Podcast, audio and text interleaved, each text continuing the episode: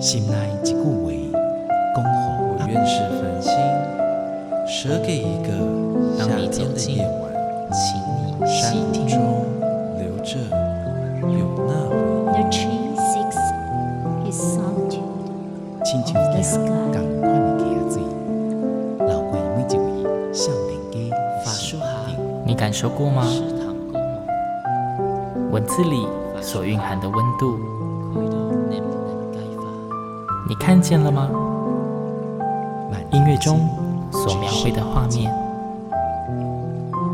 现在，让我们一起听闻乐声响。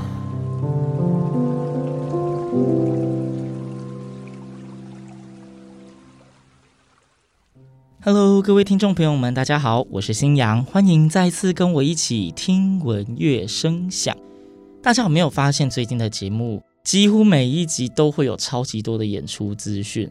没错，因为台湾其实近年呢，艺文的能量非常的旺盛，加上最近又是那种暑假期间，七八九月份各档的演出节目真的是爆发性的，到处一直都有很好的表演节目啦。无论你喜欢的是哪一种类型，你都一定可以在这一段期间找到非常属于你命定的节目。好，那今天新阳邀请到一位也算是很大很大的大来宾，怎么说呢？因为他的演出节目呢，其实在呃当初在台北国家两厅院的时候，听说就是以完售的状态，就是非常厉害。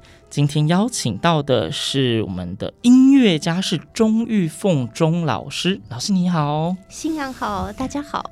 那其实今天要介绍的这一档节目呢，是台积电的台积新竹艺术季哦。那这一次他们特别规划邀请到钟玉凤老师，前一阵子在两厅院刚结束的《百度之外》这个演出来到台中。那我们在聊这个演出之前，我相信听闻乐声响的很多听众们或许对钟老师您是相对陌生的，所以想要请老师跟大家介绍一下您自己。就是呃，我知道您好像主要是琵琶的演奏，嗯、那什么时候开始接触这个乐器的？呃，我大概是九岁的时候开始学。九岁吗？对，好早哦。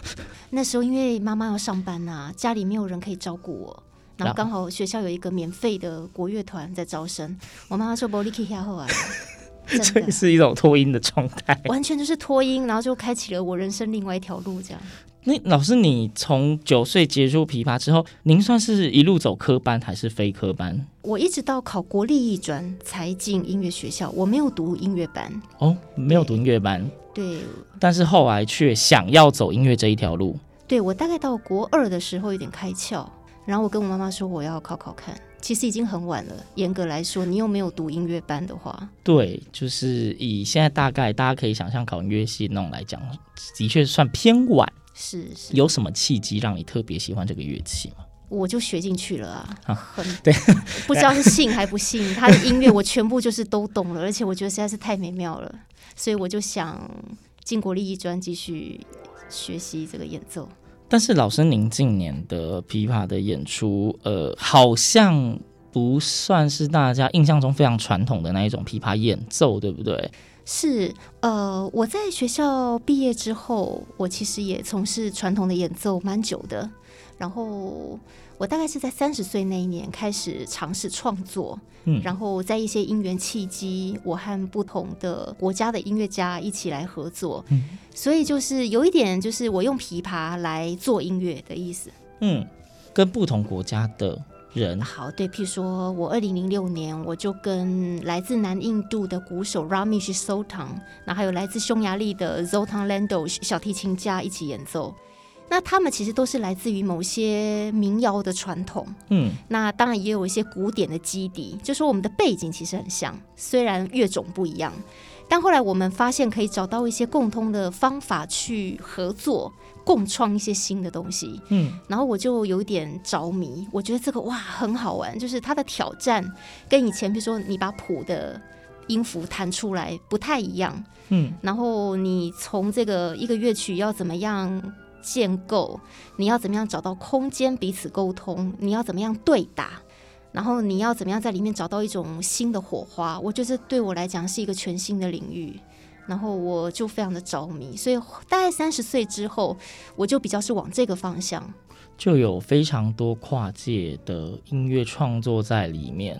对，我觉得近年在台湾，不晓得听众们有没有这个感觉？近年在台湾各种种类的艺文领域，跨界合作的比例相当的高。那很多人或许对一些传统的演出形式并没有太大的兴趣，但是跨界的合作会给大家一种新鲜感。对，会特别的有趣。那我们就从跨界的地方，我们继续向前走哈。老师，您之前有发过一片专辑，专辑名称叫做“摆”，对不对？摆放的“摆”是。那可以谈一下这一片专辑吗？因为我通常觉得专辑名称的命名是一件非常具有学问的事情。为什么叫做“摆”呢？就是画龙点睛，呃。摆是来自于英文的单字叫 pendulum，就是钟摆。嗯，那么我觉得我用那当然在中文里面它有动词的意思，摆动的意思，钟摆摆动。那我用这个摆来作为我专辑的名称，最主要是因为在过去我十几年嗯跨界的经验里，嗯、我觉得我是把琵琶这个乐器还原到度量时间的单位，嗯、因为我和不同音乐家合作，每个音乐家他们背后对于时间的看法。对于节奏，对于速度，他们有不同的见解。那我发现，因为你看，传统汉文化是一个流动的方式，是印度音乐又是一个，波斯音乐又是一个，阿拉伯音乐又是一个，蓝调音乐又是一个。大家其实对于这个时间该怎么走，都很有自己的看法。那当然还有加上语言，嗯，所以我觉得琵琶如果要跟人家进行合作，我必须回到一个度量时间的单位。那这确实是我的体体会啦，所以我就把它取作百。度量时间的单位，我觉得这一点或许对听众们来说会稍微有一点点抽象。嗯，因为我相信乐曲通常跟专辑名称会有所呼应嘛。有没有办法以专辑里面某一些乐曲的那种构思来比较浅显的解释一下这个概念呢？好，譬如说《简单摆》这个曲子好了，嗯、那我在这一次百度之外的音乐会呢，我用了四个音乐家。那我常告诉听众说，不要觉得你们看到四个音乐家，现在是四个齿轮在台上，我们走的是不同的时间、不同的节奏，可是我们在某一点会相遇。嗯 突然讲到数学嘛，最小公倍数嘛，就是对啊，就是音乐跟数学很有关。那当然就是说，我们是从节奏跟速度里面去进行伸展。嗯，对，其实音乐到最后就是时间的事情。所以在和大家传统想象琵琶，你只能弹十面埋伏不一样的。其实我们在里面还是有很多可以很细致的。它确实就是音乐度量之事。嗯，其实它本质就是如此。应该讲说，如果听众你还是觉得很抽象的话，像之前新阳会就是跟大家推荐那种非常好的解决的方式，就是你设法把那个音乐找出来听。多听几次，你就会有感受。你或许觉得老师刚刚讲这个时间度量，你不是很能够清楚的体会。但是我们也跟你讲了，专辑名称叫做《摆》，去网络上搜寻，去哪里搜寻，你一定可以听到相关的曲目，亲自感受一下。在很多时候，尤其像现代的创作中，很多看起来很像失序、没有章法的创作里面，其实你认真可以找到他们。会有某些的默契，它还是会有很多的同质性的东西。你如果认真听，你会感受到。这我真的觉得是需要时间去感觉的。那既然老师您刚刚已经有举到摆这一个专辑里面有一个乐曲叫做《简单摆》，对不对？那我想。我们就是基于节目上的道义责任，只教听众们自己找也是不太好意思。不如我们现在先让大家听听看这一首《简单版》，大家请你用心听、用力听、仔细听，找不找到那一个看似无序，可是却又同步的节奏？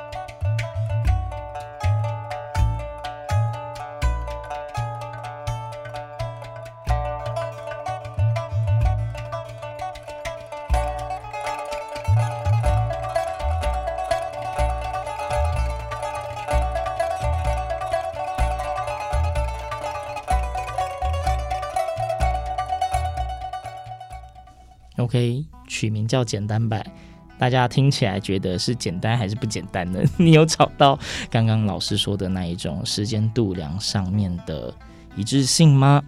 那我们回到节目里面哦，因为这一次其实主要我们今天的主题是要谈谈这一场所谓的百度之外嘛。那我好奇的是，这个百的专辑跟百度之外的这场音乐会，他们本身是有联系的吗？还是其实这是两件完全独立的事情？应该说是有联系的，因为百这个专辑全部都是我的创作曲。那这次百度之外的音乐会用的就是我这些创作曲，但完全又是不同的编制。嗯、我和台湾的音乐家有一个全新的编制，是，所以它有一点是摆的延伸。这一次所有的音乐家都是台湾音乐家。对，那可以简单介绍一下，在这一次的音乐会中，听众们去到现场有机会可以遇到或是看到哪一些形式的组合吗？这个形式很多样，我真的很不是我自己在说，我实在觉得如果各位来听音乐会，真的是赚到。第一个大家会听到泰雅族的国宝级歌手云丽丝，嗯，我这特别找他来跟我合作，那他用非常纯正的泰雅语言所延伸出来的旋律跟节奏来合作。那我们会跟谢杰听，也就是钢琴。还有手风琴家一起演奏这样子，嗯、那另外还有我跟波斯鼓的合作，我找来的是对是呃法国里昂音乐学院毕业的郑雅欣老师。那么，因为他当时在法国的时候，他和流亡法国的伊朗大师学过，你知道这种都有一些曲折，所以这一次这场音乐会，大家也会看得到波斯鼓。那另外呢，还有跟佛朗明哥的音乐家合作，那有佛朗明哥的击掌手，就是只是拍手哦。那另外也有跟佛朗明哥的吉他手合作。那另外还有一个呃蓝调的歌手陈思明 David Chen 合作。然后以及我们的低音大提琴刘玉佳，记不起来吧？对不对？音乐家大会演记不起来没有关系啊，大家那个 podcast 可以一直重播，或者是自己上网查一下资料。我们最后再跟大家讲去哪里找这些资讯。刚刚提到，我觉得蛮有趣的是，很多的乐器里面突然有个是叫击掌手，这是一个独立出来的编制。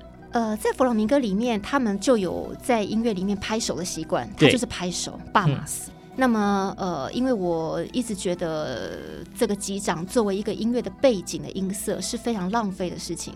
我一直感觉击掌手是一个很厉害的角色，因为它只是还原到一个声响拍手，实际上那个节奏非常变化非常多。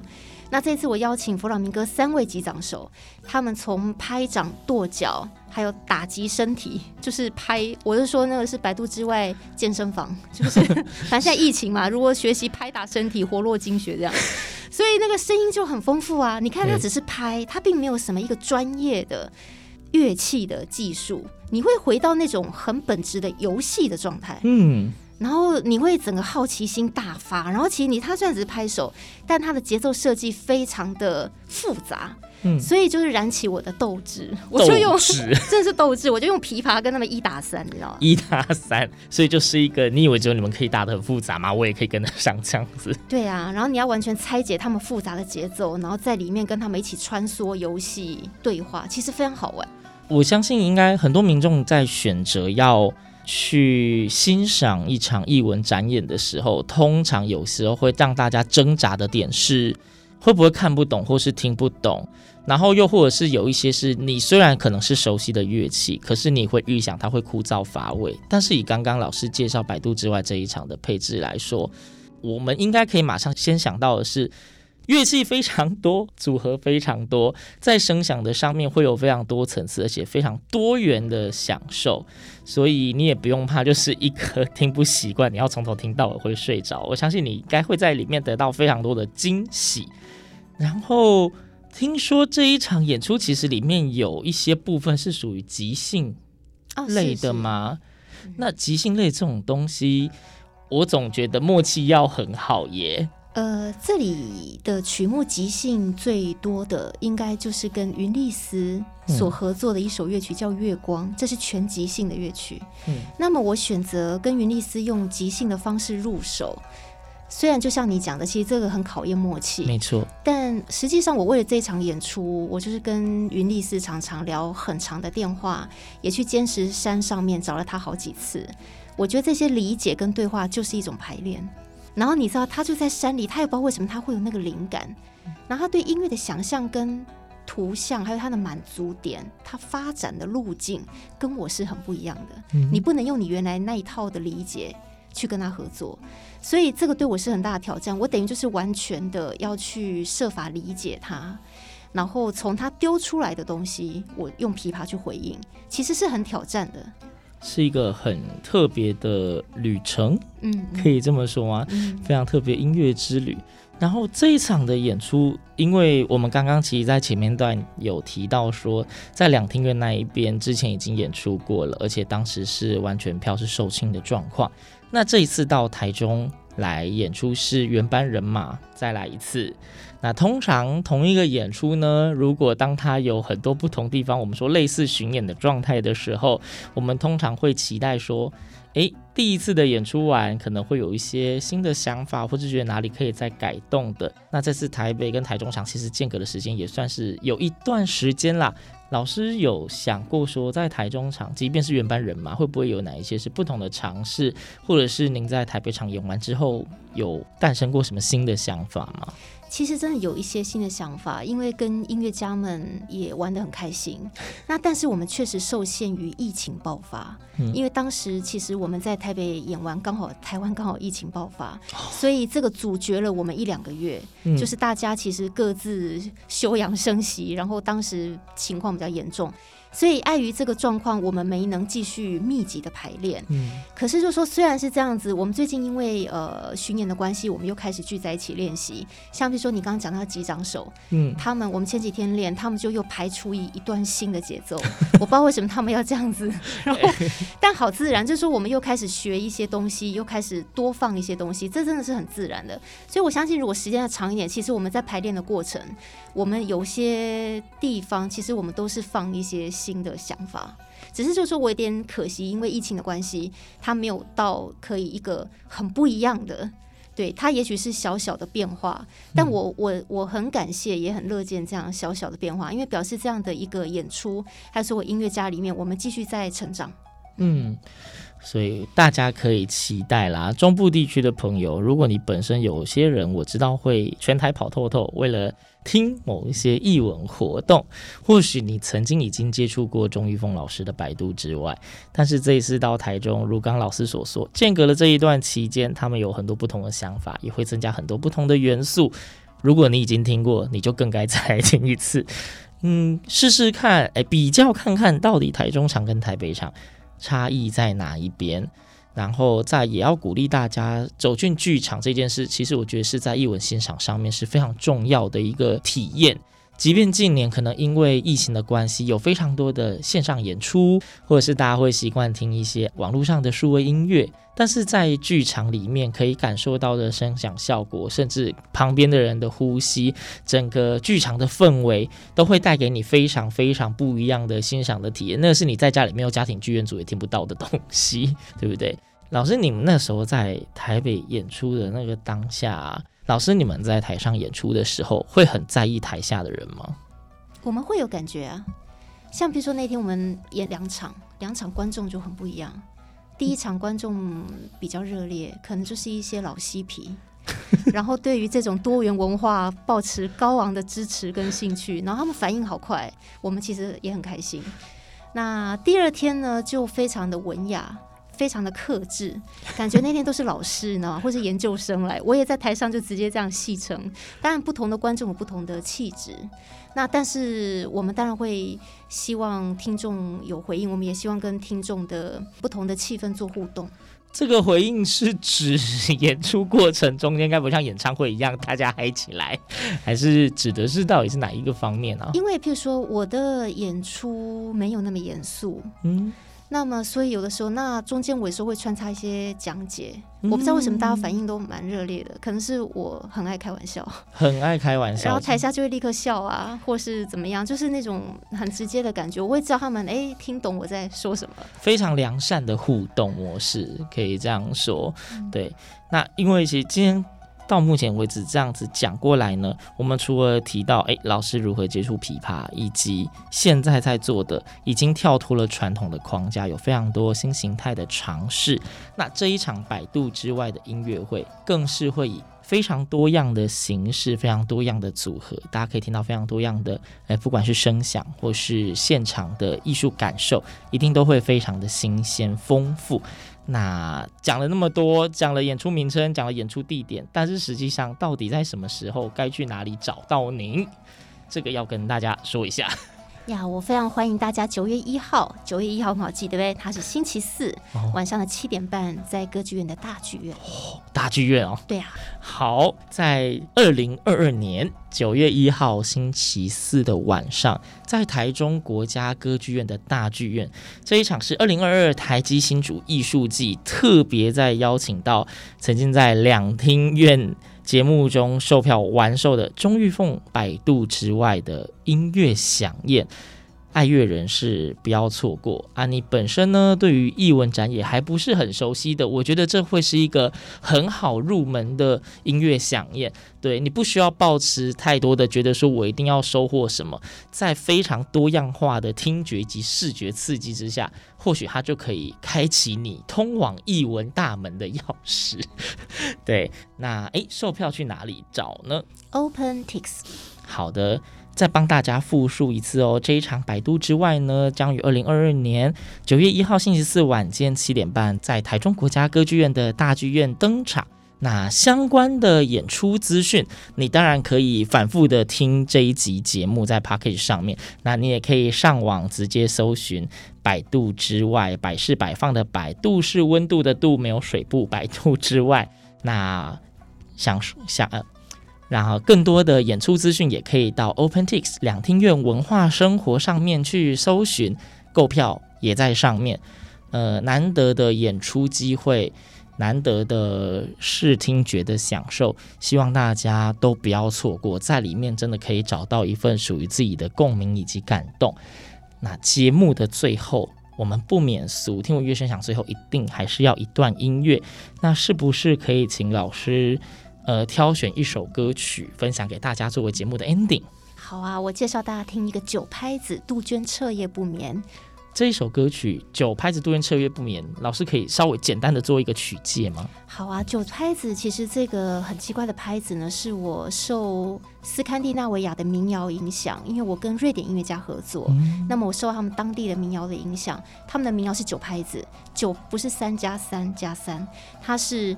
三二二二哦，好，所以你看到九拍子三个字，杜鹃彻夜不眠，后来加起来是二二二。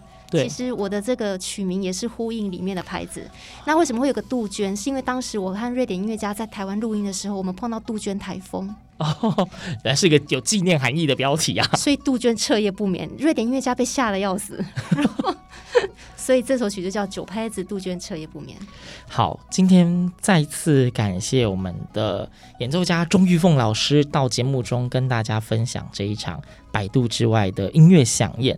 那在节目最后，我们就以这个非常具有时代纪念意义的糗拍子杜鹃彻夜不眠来跟大家做分享。大家别忘了要记得上 OpenTix 去购票，去寻找这场演出的相关资讯哦。谢谢老师，谢谢新阳。